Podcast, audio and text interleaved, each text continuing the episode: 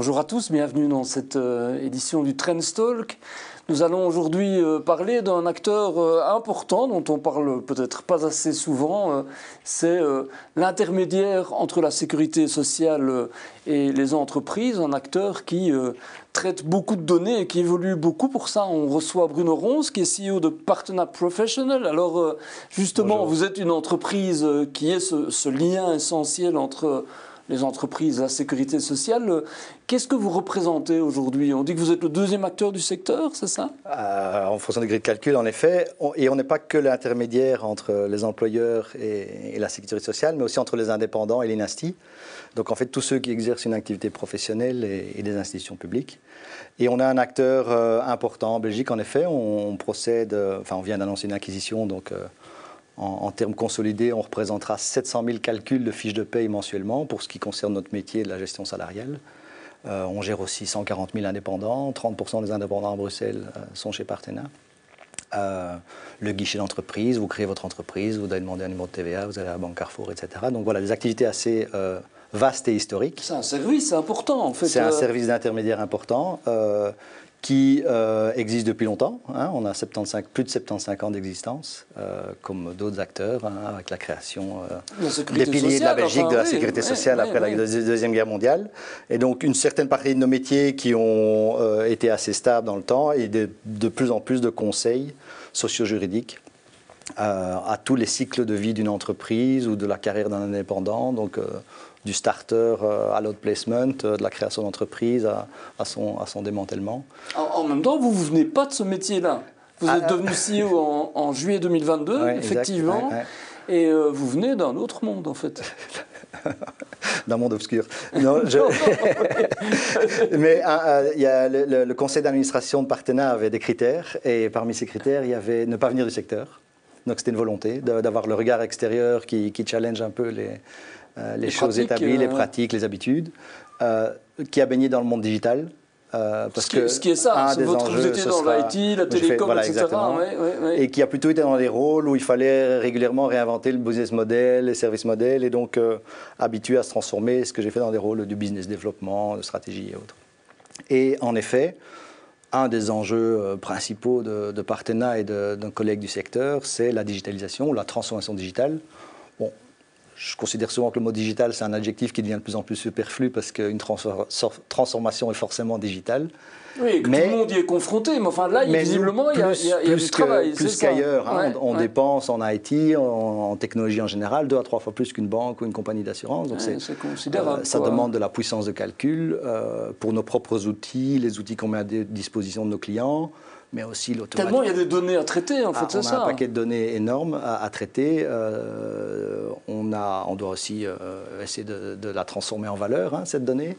Euh, on traite 40 000 cas juridiques par an. On, on, publie un guide social qui est un peu la Bible dans le secteur de toutes les matières socio-juridiques.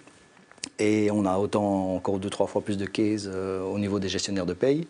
Et tout ça, c'est de la donnée euh, auquel euh, nos employeurs ou les institutionnels euh, aimeraient, bien, donnée importante, aimeraient bien avoir accès d'un point de vue statistique, l'état de l'emploi, des faillites, etc. Donc c'est vraiment de la donnée importante.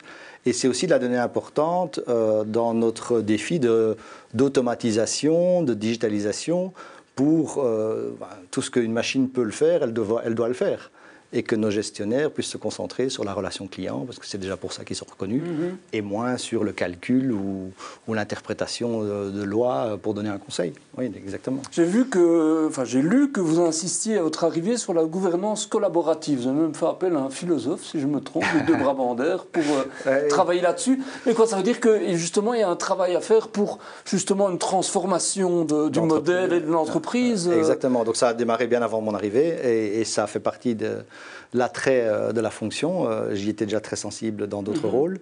Et donc la gouvernance collaborative qu'on appelle parfois l'holacratie, euh, c'est quoi? D'abord, c'est un modèle assez original. je pense qu'on est la plus grande entreprise en Belgique qui l'expérimente. Ah donc c'est quand même assez volontaire et, et, et c'est pas anodin. c'est un modèle qui vise à donner plus d'autonomie à des gens, des entités qui vont être plutôt définis en termes de rôle plutôt que de fonction, avec moins de niveau hiérarchique et des redevabilités, des responsabilités qui viennent avec cette autonomie. Mhm. et, le but, c'est vraiment de créer des entités plus autonomes, proches des clients, donc plus agiles, qui répondent mieux à leurs besoins et qui ne doivent pas remonter la pyramide avant de redescendre. Et, donc c'est très ambitieux, c'est une nouvelle langue qu'on apprend à parler, donc il faut l'adapter, rester pragmatique, parce que c'est un moyen pour une fin. Et là, en effet, vous mentionnez un des accompagnements qu'on a eu avec Luc de Barbander, qui, qui, nous aide aussi à, répondre à la question du sens, de, de comment, euh, pas juste quoi penser, mais comment penser. Mhm. Euh, étant donné que c'est un changement, il faut comprendre que ce changement, il faut le faire dans l'organisation des process de la structure, mais il faut aussi l'intégrer en termes d'identité, de culture et, de nouvelles façons de voir les choses. Donc ça nous a aidés. Le trajet n'est pas fini, je crois que la transformation est permanente. Euh, mais je pense que si on le fait bien, et pour le moment on est bien parti, ça peut nous donner un avantage concurrentiel en termes d'agilité dans un monde qui est de plus en plus volatile, incertain, euh, changeant, fluide. Ça peut nous donner un avantage. Alors vous avez annoncé, euh, vous l'avez dit, euh, une acquisition bah, cette semaine ou la semaine précédente. en tout cas, c'est très récent. Ça, passe vite, ça passe vite.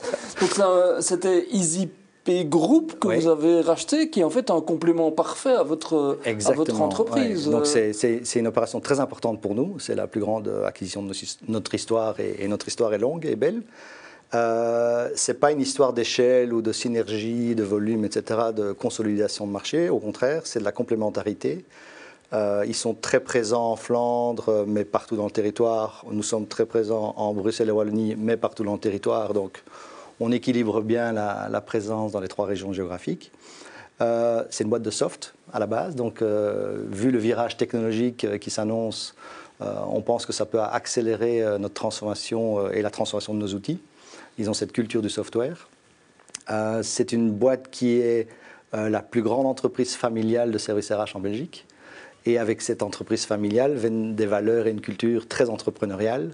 Hein, avec tous ses attributs, euh, la gestion de ses sous euh, en bon père de famille, euh, savoir pourquoi on se lève le matin, ne va pas s'embarrasser de process qui servent à rien. Donc la, culture de prendre des risques, d'innover, ben, ça, ça, c'est un match assez, assez idéal. Ça vous fait franchir un cap en fait ben, J'ai envie de le voir comme une accélération de notre propre transformation, mhm. parce qu'on on est déjà très positionné sur entreprendre avec les entrepreneurs. Mhm. on a des valeurs qui peuvent être reconnues comme des valeurs un peu familiales, de respect, de confiance, d'inclusion. Euh, et on va s'adjoindre une culture qui est très orientée résultat, client, à, l'agilité. on ne perd pas son temps à faire des choses, on, le fait. Et, ça, je pense que ça peut être finalement un des aspects les plus importants de l'acquisition. Mais ils ont aussi des, services et des positionnements sur des segments qui sont très intéressants pour nous. On pourra en reparler, des segments en croissance comme euh, tout ce qui est flexi-job, euh, la nouvelle, euh, la flexibilisation du travail, etc. Ça peut être très intéressant.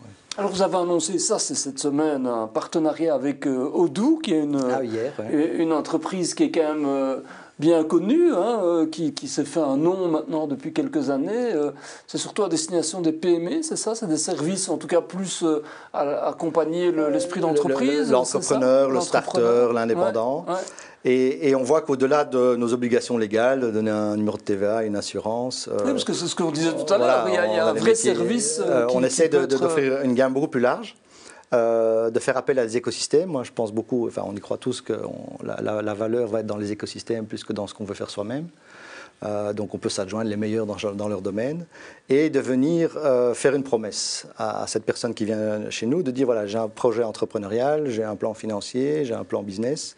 Et, on offre des services pour l'accompagner dans ce qu'on appelle un Dreams Lab, euh, pour mettre en challenger son business plan, euh, lui voir, euh, l'aider à trouver des subsides et lui offrir une suite technologique, notamment avec Odoo, pour démarrer à faire de la facturation, gérer un point de vente et autres. Et tout ça, ça fait partie d'une promesse aussi sociétale de donner plus de chances aux entrepreneurs de réussir le projet parce qu'on voit que le, taux de faillite est quand même assez élevé dans les trois premières années, ça peut aller jusqu'à 30%, 50% après 5 ans. Des gros enjeux maintenant. Et, notre promesse, et on va essayer de le mesurer, c'est de, donner deux fois plus de chances de réussir, et donc, entre guillemets, euh, deux fois moins de faillite. Euh, ça donne en plus un, petit côté, euh, un rôle sociétal mhm. d'acteur un peu au cœur de, l'économie belge, donc ça, donne du sens à nos collaborateurs en tout cas. C'est passionnant. Bruno Rons, on demande chaque semaine à notre invité de choisir dans l'actualité au sens large, un fait économique qui l'a marqué. Qu'est-ce qui vous inspire, vous Qu'est-ce qui vous a frappé ces derniers temps? Parmi tout ce qui se passe en ce moment, avec l'embarras du choix, ça ne manque pas. Euh, J'ai bien aimé le ton euh, rassurant, euh, positif du gouverneur de la Banque nationale, Pierre Runch, qui, qui, explique qu'on échappe à la récession économique, qu'on va quand même avoir 3,1% de croissance, qui est un peu en bas de la moyenne européenne, mais qui, voilà, qui montre quand même que l'économie belge est résiliente et, et, et, que le taux de chômage diminue. Bon, cette croissance va encore plus diminuer en 2023, on le subit tous, euh, pression sur les marges, euh, les investissements un peu en berne. Indexation des salaires qui Voilà, donc ça, ça, ça, fait mal euh, évidemment. Mais j'ai envie d'être optimiste parce que je pense que le rebond de la croissance euh, va venir aussi d'une certaine confiance, euh, d'un certain volontarisme, euh, de prise de risque peut-être. On vient d'annoncer le plus grand investissement de notre histoire. Je pense que si toutes les entreprises croient en leur business model, investissent, innovent et, ne s'arrêtent pas en chemin en, regardant le verre à moitié vide, ben, ça peut accélérer ce rebond de l'économie. Donc voilà, je pense que de temps en temps, euh, ça fait du bien d'être optimiste. Euh, on en a tous un peu besoin. Absolument. Alors, votre métier, il s'enracine dans un, un marché du travail qui change considérablement aussi. Euh, euh, vous avez parlé des flexi-jobs, mais c'est vrai que la flexibilité, c'est un mot à la mode, mais c'est aussi une réalité très concrète euh, aujourd'hui dans le monde du travail. Ça veut dire quoi? Ça veut dire que, que ça change considérablement votre, votre business model, votre, bah, votre, les services que vous, que vous apportez ça, ça, ça, nous impacte en interne, ça offre des opportunités de, de, de, de propositions de services. Donc, on voit qu'il y a un vrai shift générationnel qui se passe maintenant. Hein. Les baby boomers qui n'avaient peut-être connu qu'un seul employeur, 35 euh, ans d'ancienneté, enfin, on a tous des pots de départ de gens qui font 35 ans d'ancienneté. Euh, nous aussi, euh, par petit à petit à la retraite. On voit que les générations Z, millennials, vont constituer la majeure partie de la population active d'ici 2030, 60% je pense. Et ils viennent avec des attentes différentes, des carrières, des ambitions de carrière non linéaires, d'avoir un job euh, à côté d'un euh, flex, à côté d'un job plus permanent, ou plusieurs employeurs à la fois. Et ça, en interne, euh, ça nous pose des questions. Hein, la fidélité de ces générations, la loyauté, le contrat tacite qu'on passe avec eux, quelles promesses on leur fait. Et là, je pense que ce qu'on fait en termes de gouvernance peut leur donner du sens, de l'inclusion. On va encourager les gens à prendre des, rôles différents en, en, dehors de leur rôle de référence. Et après, en externe, euh, ben, l'acquisition des IP, comme je, euh, je l'expliquais, est une, réponse à des enjeux très particuliers de position sur des segments petits, euh, notamment de l'intérim, avec des solutions adaptées à l'ORECA, à la construction, à l'événementiel. Hein, le chauffeur, le livreur, le saisonnier Tomorrowland, ben, c'est des gens qui sont, Tomorrowland entre autres, fait partie de nos clients, des clients des IP, pour des solutions de ces personnes qui ont plusieurs employeurs, plusieurs emplois, euh, par vocation, nécessité, euh, et qui est un secteur qui croît beaucoup plus rapidement que le secteur traditionnel des employeurs. Et quels conseils vous donnez alors Parce que j'imagine qu'il faut gérer ça, euh, malgré tout. Ça... En tant qu'employeur Oui, bah, déjà en tant qu'employeur, oui. Ben, en tant qu'employeur, moi je pense que la, la, promesse, le, le, contrat tacite qu'on passe avec nos collaborateurs est, presque plus important que le contrat qu'ils signent. Hein. Je pense que la fidélité, la loyauté, la stabilité, ça se mérite. Euh, et, je pense que euh, les entreprises. vous employez combien de personnes vous On emploie 1600 personnes et avec EasyPay on en emploiera 2000 en Belgique. Mhm. Euh, donc ça c'est quand même assez conséquent. Et, je pense que la, promesse qu'on leur fait d'une entreprise où ils n'auront pas non plus une carrière linéaire au sein de l'entreprise, à qui on va encourager de prendre des rôles, à qui on va avoir une, forme de, de respect, d'inclusion, d'autonomie pour évoluer dans différents rôles va permettre de permettre d'avoir plusieurs carrières au sein euh, d'un même contrat de travail. Donc ça, c'est déjà une promesse forte. Il faut s'y tenir. C'est pas toujours euh, confortable. Euh, la délégation de, l'autorité, pour moi-même aussi, la délégation des responsabilités. et au niveau conseil à donner pour l'entreprise, ben, c'est de, de, faire attention à ces aspects démographiques pour euh, avoir une promesse. Euh, je l'ai connu dans le digital ou les télécoms, où on passage au cloud, passage au mobile, ben voilà, l'expérience de l'utilisateur de nos services via un employeur ou en direct. Ben c'est une expérience qui doit être mobile, qui doit être instantanée, qui doit être sans friction, qui doit être immédiate, euh, avec une capacité d'attention plus limitée pour les jeunes générations.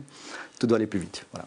Oui, c'est ça, tout doit aller plus vite. Et alors, par ailleurs, pour des, vous dites c'est une question de génération maintenant, c'est vrai que Bon, on dit que les flexi-jobs viennent parfois du monde de, l'entreprise ou de l'économie, mais ils viennent aussi des attentes euh, et des, comportements très concrets des gens, en fait. Euh. Exactement. Et qu'est-ce que ça induit, qu'est-ce que ça révolutionne, en fait, ça, euh, y compris pour, justement, un intermédiaire qui, est, ben, qui était là dans, un, dans, un, système assez figé, en fait C'est une très bonne question, parce qu'on parle d'intermédiaire et donc on, on, pose la question de la désintermédiation.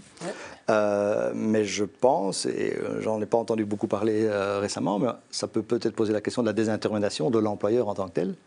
Euh, que si on s'intéresse à l'utilisateur final de nos clients euh, entreprises, donc euh, aussi d'un B2B2C, hein, de l'utilisateur final, ben, il va être beaucoup plus en charge de sa propre carrière. Comme aujourd'hui, il a accès à des services sur la pension, ben, il aura des services sur la, la, sécurité sociale en tant que citoyen, qui va passer d'un employeur à l'autre, qui va offrir ses services.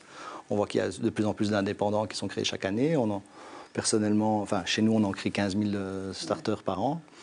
Euh, et donc, ça va obliger tout le monde à un peu revoir son business model, sa proposition de valeur et comment je crée de la valeur et j'en récupère un petit peu. Alors, euh, en parlant des, nouvelles générations et des aspirations, il y a aussi un aspect dont on parle souvent et qui est important dans, le rapport à l'emploi, l'employeur, etc., c'est l'aspect durable. Mm-hmm. Est-ce que ça, c'est quelque chose qui, qui est intégré chez vous, encore une fois, en tant que qu'employeur entreprise et en tant que déjà en tant que euh, citoyen du monde sans doute euh, aussi, sûrement euh, je, je, me suis engagé dans un, collectif de CEO qui s'appelle CEO 2030 et, et, qui vise à, à, nous envoyer dans le monde pour un peu en, parler conscientiser les choses. Mais en tant qu'employeur on, on, va justement lancer une politique de durabilité. On n'a pas beaucoup communiqué dessus volontairement parce que on voulait d'abord se concentrer sur les projets concrets, les KPI, parce que bon, tout le monde lance sa politique ESG, mais euh, parfois ça manque de concret derrière et, de mesures de l'impact. Pas que ce soit cosmétique. et, du, greenwashing, comme on dit. Donc, euh, on a une entreprise de service, hein, on n'a pas un outil de production lourd, donc on, va aller sur des choses euh, à une empreinte environnementale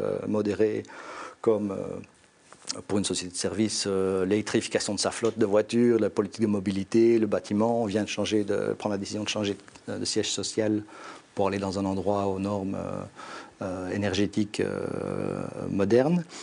Mais ce qui nous parle, nous, c'est d'aussi avoir des, des, politiques qui s'adressent à d'autres SDG des Nations Unies, notamment les questions d'inclusion, de genre, de droit à la déconnexion et de soutien à l'économie belge. Et là, ça rentre en plein dans notre raison d'être parce qu'on est euh, un acteur qui soutient l'économie belge, hein, la création d'entreprises, la pérennisation de ces entreprises.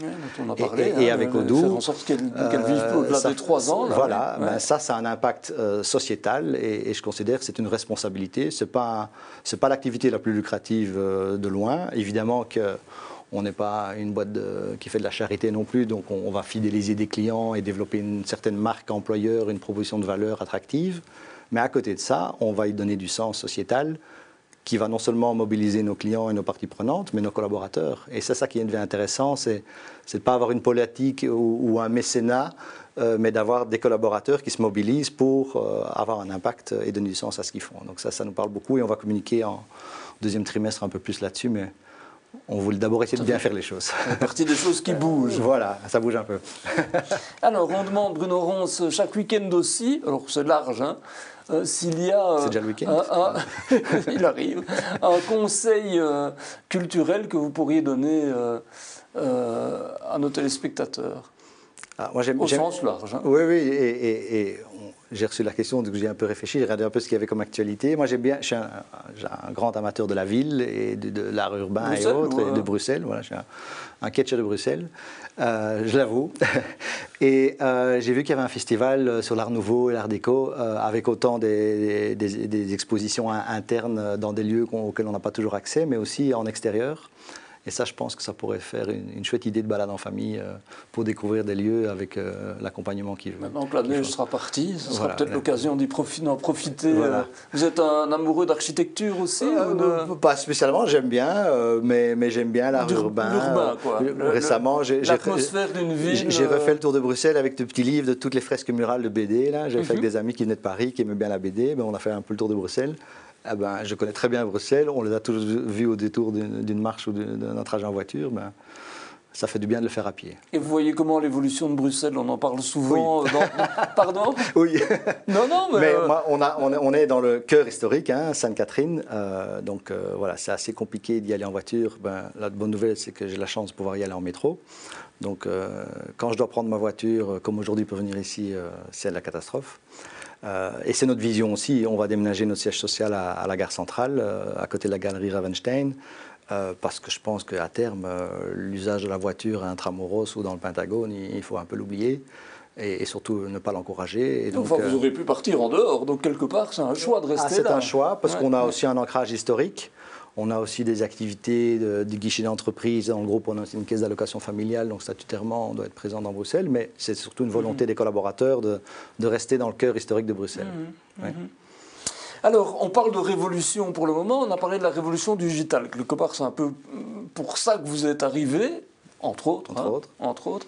Qu'est-ce que ça représente euh, aujourd'hui? Alors vous dites c'est beaucoup d'investissement, ça veut dire quoi? Ça veut dire qu'il y, a vraiment tout un basculement à opérer. Bon, J'imagine qu'il l'a déjà commencé, mais, qu'est-ce que ça représente Mais, Et c'est souvent euh, méconnu, d'ailleurs pour moi mhm. qui arrive dans le secteur, c'était une découverte aussi. Je, euh, la, nécessité en puissance de calcul, en complexité, on a 160 commissions paritaires en Belgique qui toutes ont leurs règles, euh, qui ne qui vont pas dans le sens d'une simplification. Mais j'allais dire, le, monde se complexe, enfin se complexifie. on l'a vu avec, le, avec le, Covid et, toutes les mesures du Codeco ben, derrière. Ça, vous devez l'intégrer chaque des fois. C'est des programmeurs qui codent derrière. Chez vous, vous avez chaque fois un travail à faire. Donc c'est extrêmement lourd.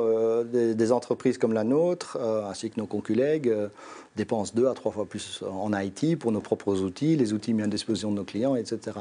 Et donc des sujets comme la robotisation, l'automatisation sont déjà présents depuis longtemps parce que c'est une nécessité. On, crée des, on gère des volumes, des flux euh, très très importants.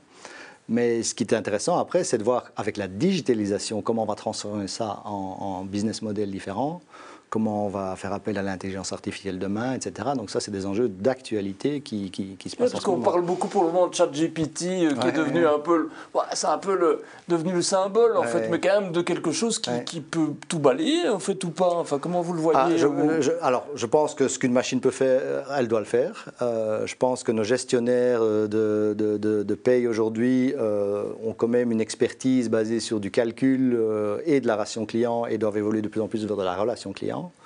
Euh, je pense que nos 200 juristes, euh, c'est quand même énorme, euh, interprétant des lois, des données en avis juridiques, ben, ça crée 40 000 cases juridiques par an. Ben, tout ça, ça vient dans une base de données énorme qui s'enrichit au fil du temps et l'intelligence artificielle peut aller épuiser dans un contexte, avec le contexte qu'il faut, des réponses pertinentes. Et ça nous impose, et c'est tant mieux, d'être encore plus sur la relation et l'intimité client parce qu'une boîte techno, comme le disait Fabien Pincars d'Odouillère, ou un institutionnel comme l'ONSS euh, ne va pas et ne va jamais avoir cette intimité avec son client. Donc c'est la plus-value humaine qu'on doit mettre en avant, en, en, s'appuyant sur cette euh, évolution il technologique. Faut, il faut faire travailler Moulinet derrière pour euh, avoir de la data contextualisée et pertinente pour justement offrir un service. Et aider un peu nos clients à, s'y retrouver dans le labyrinthe euh, administratif, socio-juridique euh, auquel il fait face. Hein. Aujourd'hui, un entrepreneur qui démarre, euh, on en discutait hier aussi avec Fabien, ben, c'est un peu le parcours du combattant pour savoir comment se diriger. on n'y est pas encore, hein, l'intégration de tous les différents métiers, on, y travaille tous, mais je pense que c'est là qu'on va rester pertinent, ajouter de la valeur et, essayer d'en récupérer un peu. Préserver le service, parce que parfois on a l'impression, alors je caricature, mais qu'on est un peu dans une société qui est de plus en plus gérée par des ordinateurs, quand ça devient compliqué d'avoir euh, euh, un humain en ligne pour obtenir un service, ou euh, ça veut dire que ça, vous y êtes attentif, c'est des choses importantes. Mais alors, on peut avoir des débats philosophiques sur la déshumanisation, déshumanisation pardon, mais moi je pense que ça nous permettra d'être plus humains. Parce que quand la machine fait ce qu'elle fait mieux et ce qu'elle doit faire, euh, et que je ne suis pas occupé avec une calculette, des clics et des écrans, mhm. ben, je me concentre sur la relation. Et je pense que ça, au contraire, ça peut nous aider à, se concentrer uniquement sur l'humain, à, offrir une promesse d'être là à chaque instant euh, de la carrière d'un indépendant ou du cycle de vie d'une entreprise. À tous les moments qui comptent un peu, il engage son premier employé, etc. Une app répondra et fera du triage dans tout ça. Euh, mais un humain derrière euh, permet de répondre encore des questions. ça, j'en suis convaincu. Mais donc vous ne dites pas ça va balayer des emplois, ça va balayer. Non, ça va les aider à se transformer. Et de toute façon, aujourd'hui, je suis très à l'aise avec ces débats, avec nos partenaires sociaux mhm. notamment, parce qu'il il y a une telle pénurie de talents aujourd'hui en Belgique, particulièrement dans notre secteur. C'est extrêmement, ah oui, c'est extrêmement complexe. Euh, et donc, euh, si demain. vous avez du mal, vous, à trouver des, ah, talents ben, D'ailleurs, euh on ne les cherche plus. On engage des gens qui n'ont pas du tout la formation. Et on a une académie qui est reconnue. C'est bien et c'est pas bien, parce que parfois, ils nous quittent pour être pris par nos clients. Mhm, mhm. Mais on a une académie qui est reconnue. et on forme tous ceux qui veulent se, frotter à ce métier. Parfois, avant, ils venaient avec un cursus qui déjà leur permettait d'avoir étudié le, droit des, des, relations sociales, les RH et autres. Et, donc, euh, si demain euh, j'ai 20 consultants de paye, lundi, ils ont un job. Quoi. Ah oui. Ah oui, exactement.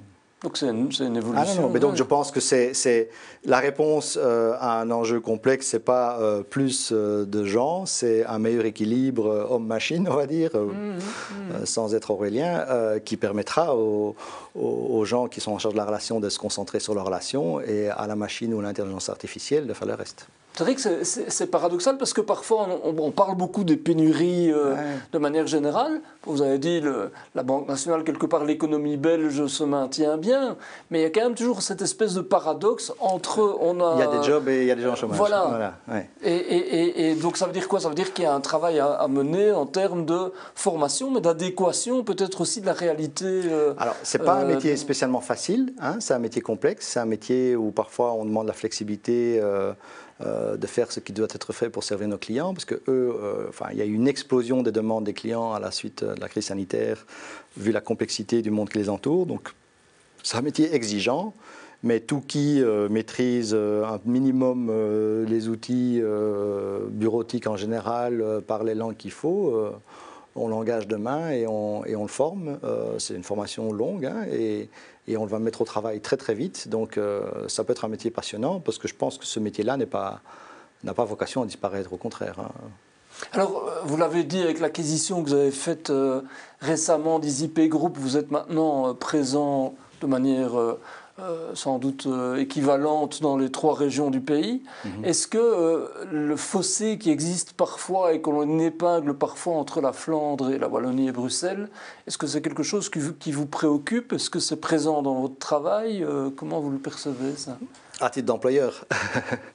et d'observateur, en l'occurrence aussi. Observateur de l'économie, oui. Je, je, m'abstiens toujours des commentaires politiques, mais euh, je pense qu'au niveau croissance et marché adressable, donc d'un point de vue mhm. d'abord business, on voit une croissance en Flandre qui est soutenue, euh, notamment la création des indépendants, et on n'a pas assez capturé une partie de cette croissance. Donc ça, c'est un fait. Et avec IZIP, on va être beaucoup plus présent en Flandre et aussi de manière homogène partout en Belgique. Et donc là, on pense euh, avoir un, axe de croissance qui, qui va se renforcer. Euh, au niveau des disparités, au niveau de l'emploi, euh, ça dépend évidemment des secteurs. On n'a pas de limite en fait en termes de secteur, de segment. On fait euh, Carrefour et ses 12 000 employés, et on fait euh, le plombier qui est seul euh, auto-entrepreneur. Donc on, a toute la gamme. dire, la, vitalité de l'économie wallonne et bruxelloise, elle est importante pour vous, en fait. Euh. Ah ben évidemment. Et, vous en dépendez aussi. On, en dépend aussi, et comme on est un peu sur tous les, les étapes du cycle de vie, ben, on fait aussi des activités d'outplacement. On fait aussi des activités de conseil lors d'un licenciement collectif.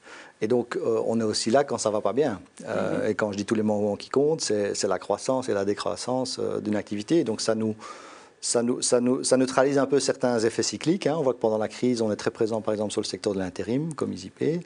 Ben, c'est les premiers contrats qu'on arrête, c'est aussi les premiers qui redémarrent.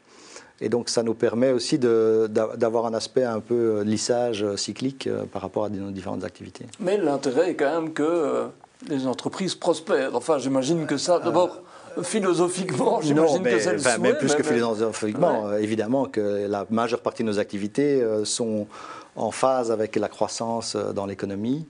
Et, vous êtes confiant par rapport à ça ben, on a vu quand même que le choc a été bien amorti. Hein. La, question qui se posait, c'est tiens, on n'a pas vu les faillites en 2022, est-ce qu'on va plus les voir en 2023 avec une croissance qui diminue, des investissements en berne et, des marges bénéficiaires qui sont quand même mis à rude épreuve chez nous et nos clients. Donc euh, on l'a vécu nous-mêmes. Hein. L'indexation, on ne la traduit pas en augmentation de nos prix de vente euh, correspondants. Donc euh, il faut trouver de nouvelles sources de, rentabilité, faire des choix. Donc on est dans un monde fini de ressources. Mais je pense que oui, enfin, c'est ce que je disais tout à l'heure, il faut être optimiste. là, on, a fait, on aurait pu faire le choix de faire le dos rond et de réduire la voilure on a fait le choix de faire le plus grand investissement de notre histoire. Donc euh, c'est un message assez clair, je pense. Un message positif. Bruno Ronce, merci beaucoup. Ben, l'histoire de Partena, euh, de, de, cette, euh, de cette acquisition et, de cette transformation aussi, elle est, transformation d'entreprise. Elle, est passionnante et elle peut inspirer beaucoup de gens, certainement. Merci beaucoup à tous d'avoir suivi ce Trendstalk et à la semaine prochaine. Merci.